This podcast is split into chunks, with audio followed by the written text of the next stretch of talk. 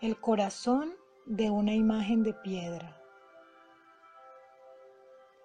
Como leal esposa hindú, no quiero quejarme de mi esposo, pero sí quisiera que él cambiara y que fuera menos materialista.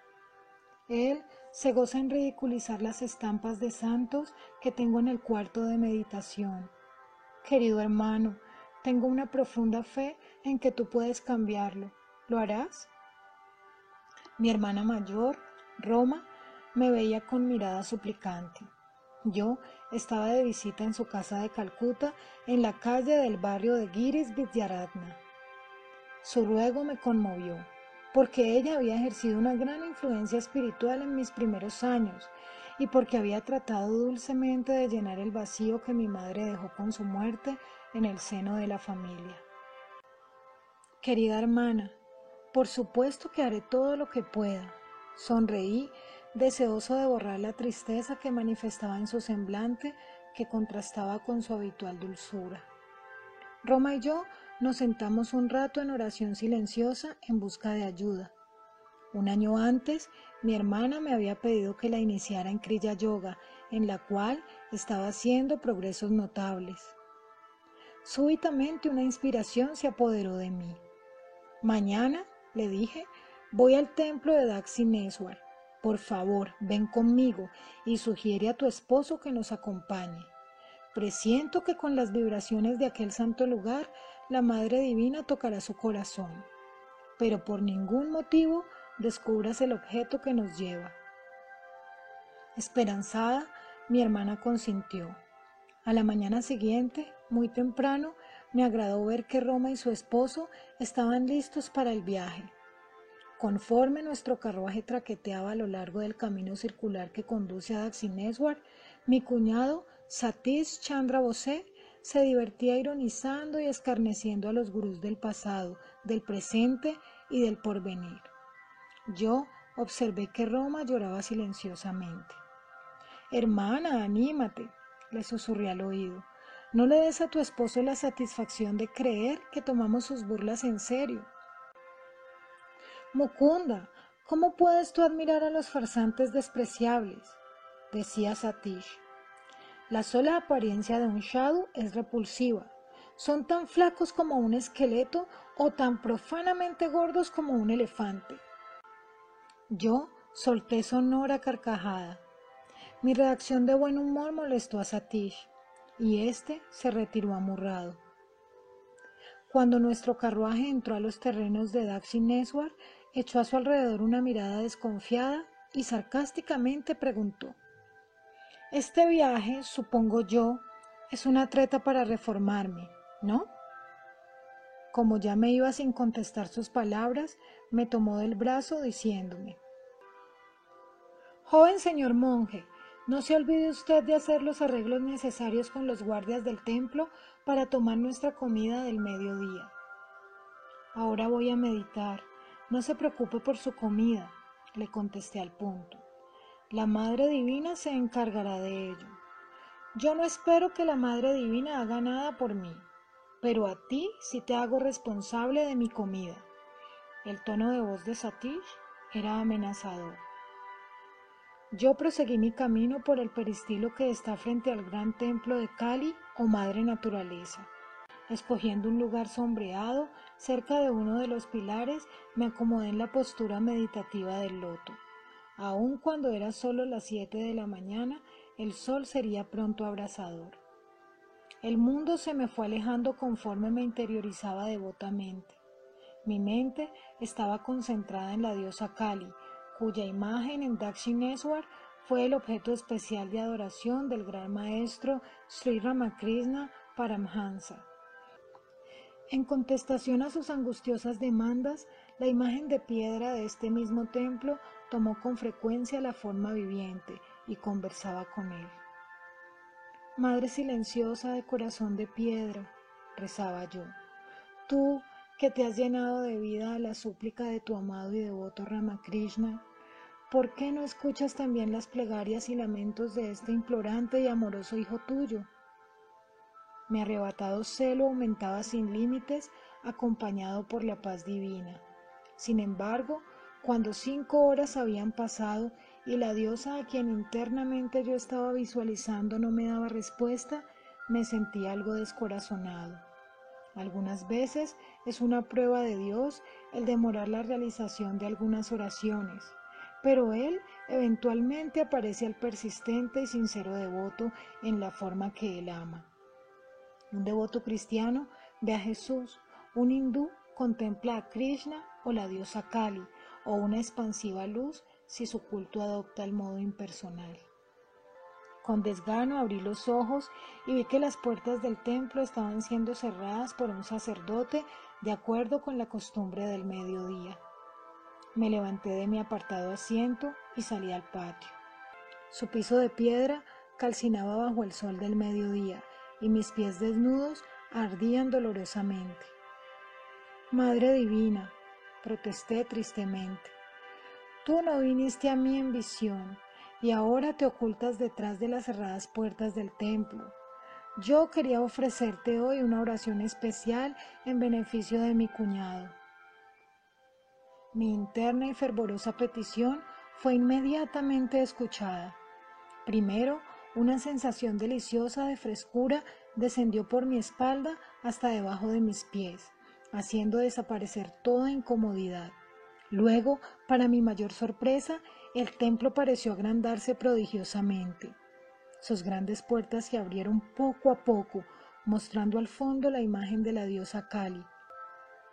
Gradualmente tomó esta una forma viviente, sonriendo y moviendo la cabeza como en un saludo, lo cual me llenó de un regocijo indescriptible. Como con una mágica jeringa, el aire me fue extraído de los pulmones y mi cuerpo permaneció totalmente inmóvil, aunque no inerte. Una estática expansión de conciencia subsiguió luego. Podía ver claramente algunas millas sobre el río Ganges a mi izquierda, y aún mucho más allá del templo, todos los recintos de Daxineswar. Las paredes de todos los edificios brillaban de transparencia, y a través de ellos podía ver a la gente caminar de un lado para otro en varias acres a la redonda. Aun cuando me hallaba sin aliento y con el cuerpo en un estado de quietud extraña, sin embargo, podía mover manos y pies libremente. Por algunos minutos ensayé abrir y cerrar los ojos, y en ambos casos podía ver claramente todo el panorama de Daxi Neswar. La vista espiritual, como los rayos X, penetra en toda materia. El ojo divino está centrado en todas partes y su circunferencia en sí mismo. Entonces confirmé en el soleado patio que cuando el hombre cesa de ser un hijo pródigo de Dios, absorbido en un mundo físico, verdadero sueño, tan sin base como burbuja, vuelve a heredar su reino eterno. Si el escapismo fuese una necesidad del hombre clavado a su estrecha personalidad, ¿podría compararse cualquier escape con la majestad de la omnipotencia?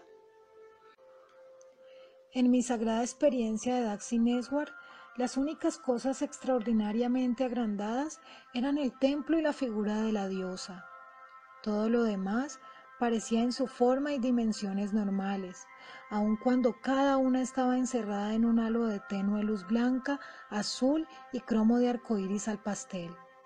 Mi cuerpo parecía ser de una substancia etérea, pronto a levitarse. Completamente consciente de mi medio ambiente material, veía a mi alrededor y daba algunos pasos sin interrumpir la continuidad de la bendita visión. Tras las paredes del templo, súbitamente divisé a mi cuñado que se sentaba bajo las espinosas ramas de un árbol sagrado de Bel. Con facilidad pude conocer el curso de sus pensamientos, aunque ahora eran algo elevado por la santa influencia de Daxi Neswar, su mente hacía aún reflexiones poco amables acerca de mí. Me dirigí directamente a la graciosa imagen de la diosa. Madre Divina, le pedí, ¿no cambiarás la espiritualidad del esposo de mi hermana? La hermosa imagen, hasta entonces silenciosa, habló por fin. Tu deseo será cumplido. Gozosamente vi a quien instintivamente parecía darse cuenta de que algún poder espiritual estaba operándose en él. pero se levantó lleno de resentimiento de su asiento en el suelo. Lo vi correr alrededor del templo y aproximarse a mí, amenazándome con el puño. La sublime y amplia visión desapareció. Ya no pude ver a la gloriosa deidad. El majestuoso templo, ya sin transparencia, fue reducido a su tamaño ordinario. Y otra vez mi cuerpo sintió los sofocantes rayos solares.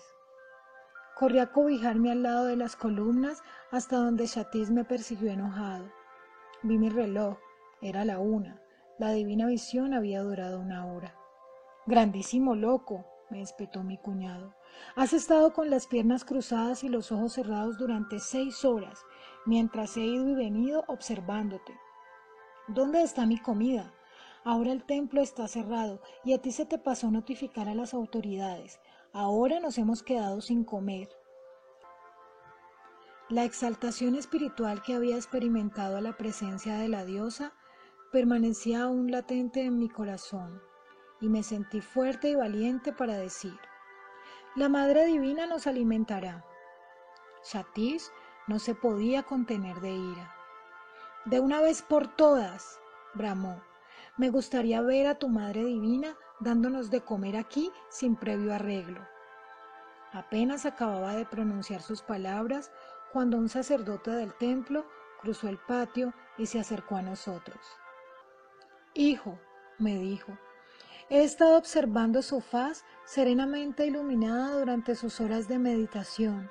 Yo presencié la llegada de su comitiva hoy por la mañana y sentí el deseo de separar bastante comida para que ustedes coman, aun cuando va contra las reglas proporcionar alimento a aquellos que no hacen su petición por anticipado, para ustedes he hecho una excepción.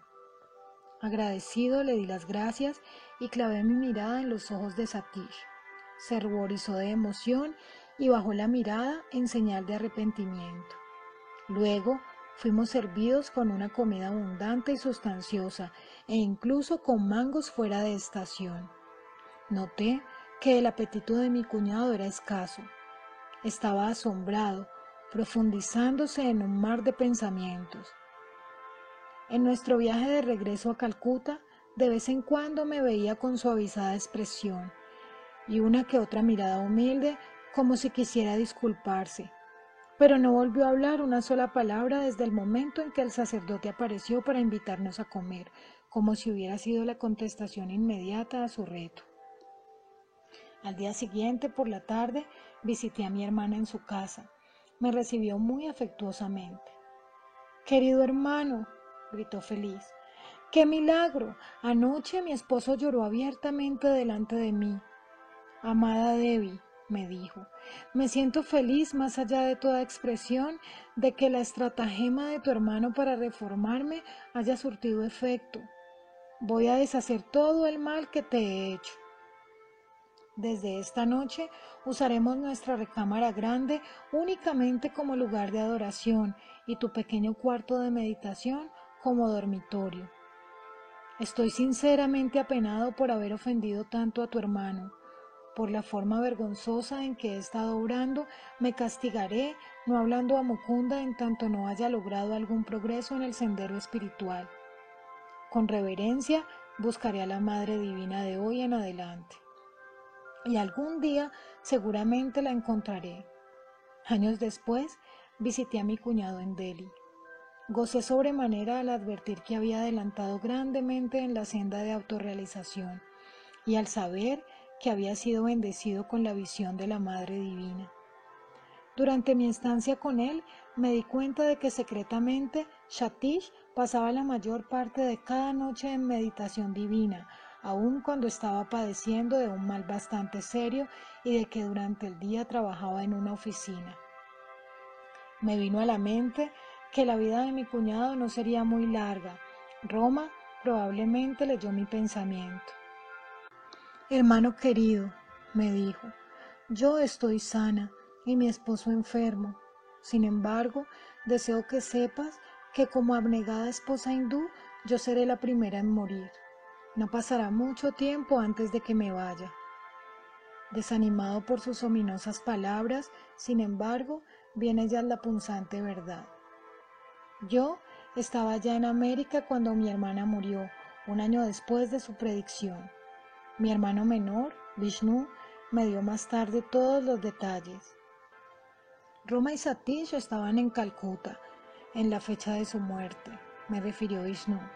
Esa mañana se vistió ella con sus atavíos nupciales. ¿Por qué ese traje ahora? le preguntó Satish. Este es mi último día de servicio para ti en la tierra, contestó Roma. Poco rato después tuvo un ataque al corazón y cuando su hijo corría a traer ayuda, ella le dijo, Hijo, no me dejes, es inútil que vayas, ya habré partido antes de que venga el doctor.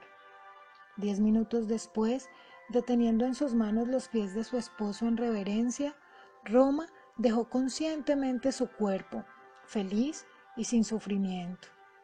Shatis se volvió muy retraído después de la muerte de su esposa, prosiguió Vishnu. Un día él y yo estábamos viendo un retrato grande donde Roma aparecía sonriente. ¿Por qué te sonríes? exclamó de pronto Shatis, como si su esposa estuviera presente. ¿Tú crees que fuiste muy lista en arreglar todo para irte antes que yo? Voy a robarte, que no podrás por mucho tiempo permanecer separada de mí. Pronto me reuniré contigo. Aun cuando por este tiempo Shatis estaba ya completamente restablecido de su mal y gozaba de inmejorable salud, murió sin causa aparente alguna, poco después de las extrañas observaciones que hizo ante la fotografía. Así, proféticamente, se fueron mi amada hermana mayor Roma y su esposo Satish, que fuera transformado en Dark Sineshwar de un hombre mundano en un silencioso santo.